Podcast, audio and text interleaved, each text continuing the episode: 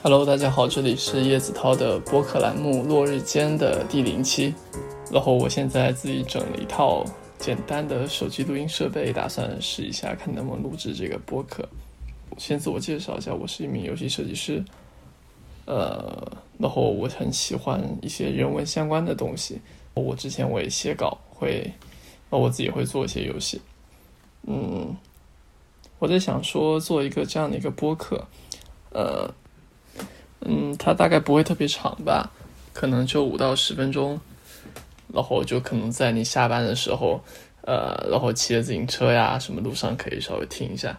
它内容大概是一个喜欢人文和比较喜欢思索的一个游戏设计师，谈论游戏和其他的所有事物。那为什么想做一个播客呢？因为之前有位做生意的朋友，还有另一位同事吧，就是他们就拉一下说，我们要不要一起做个播客？然后我也特别好奇这个形式。然后另外做一呃，另外一策展人朋友杨静呢，他自己有个播客叫山顶洞人，我当时有亲眼看到了他去呃去找我的呃另一名同事进行一个录制，然后我感觉这种形式挺可爱的。然后最近嗯上班路上嘛，然后走路的时候觉得很无聊。然后就觉得，呃，听了一个播客，觉得很舒服。这个是一方面，就是对于这个媒介，我觉得它有一定的特殊性吧，就是它不像一个视频，它会那么的占用你的时间。它的信息量一般来讲都是在一个比较，呃，让人觉得舒服的一个程度吧。然后你完全可以一边去做某一件事情，然后一边来听播客。然后对于创作者来讲，他又非常的随性，就是。嗯，我完全可以在家里，然后就找一个很舒服的姿势，然后，呃，想怎么躺怎么躺，然后我一样可以录播客，然后就不像，因为作为一个工作者，呃，要我抽出大把的时间去做一个视频，其实是很累的。当然，这也是为什么我 B 站视频拖更这么久的原因。然后这个为什么叫做落日间呢？因为其实本来是想从它英文出发的，就叫做 sunset。然后它是一个手机上的一个音游，就是台湾雷亚公司做的一款音游，大家应该都听过，叫做 Demo。然后它里面有首曲子叫做就叫 Sunset，然后我特别喜欢，呃，节奏感很强。如果可以的话，我等等可能会把它放在这一档播客，呃，这期播客的最后。然后另外一个是我蛮喜欢的一个独立游戏团体团队吧，然后它是由两个人组成的。是比利时的团队，然后一男一女，我不是我不确定他们是不是就是夫妻关系。然后他们大概很早之前就开始做呃实验性的游戏，然后每个游戏都不是特别长。但是呃前段时间吧，应该几年前，然后这个团队好像解散了，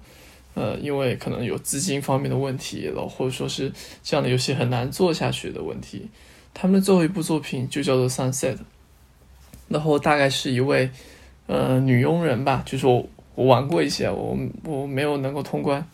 因为就是英语特别多，然后特别长。他描述的一个女佣人在一个富豪家里，然后你要每天做家务、做点整理什么的，就是这个故事，你就会开始涉及到，你去读到一些报纸啊，它可能涉及到一些反战。然后那个时候，我就你就看着窗外，就是就是处于一个日落的状态，就鸟飞过，整个氛围感非常强。他们作品其实还是充满隐喻，然后我蛮喜欢的。这个团队叫做 Tale of Tales，呃，意思就是故事中的故事。呃，其实，呃，刚刚我去查，我还去查了一下这个名字，它实际上是，呃，就是我不知道它的是不是来，呃，来自这个动画作品啊。但是有一部动画作品是七九年的动画作品，然后它就叫故事中的故事，是苏联导演的，呃，一部被人称作世界上最美的动画片。然后大家也可以去看一下，还蛮有趣的。然后我现在的这个播客的录法呢，就是用手机吧，呃，就是我有一个我买了一个手机的麦克风，然后进行一个简单的录制。然后我可能一开始会写一些简单的提纲啊，然后之后可能就会上传到电脑上，然后进行一些简单的嗯配置吧，然后最后再传到呃荔枝上面，然后可能可以传到泛用型。就是播客的客户端可就可能托管之后，就可以在不同的端口听到。那想到中文名的话，就想到落日间，就是我很喜欢这个下午的这个时候，呃，因为它阳光就是很明媚，然后又不会特别的呃热，就很给人一种清冷的感觉。但它时间很短暂，但是它却能够给人留下很深刻的印象。我也希望有这么一段时间是我们可以留给自己，然后做一些小小的思考啊，做一些小小的探索，嗯，给我们生活增加一些别致的东西吧。嗯，好的，大概那第零期就是这样，我就简单的讲一下这个播客的开头。当然，其实我觉得很短的播客特别难去做的，因为就好像做一个演讲，越短的演讲需要准备的时间就会越长。呃，我希望他就像每天能有一些小小的惊喜，我也无法预料到之后我会录制什么样的节目，我也无法预料到接下去的节目会是什么样的内容。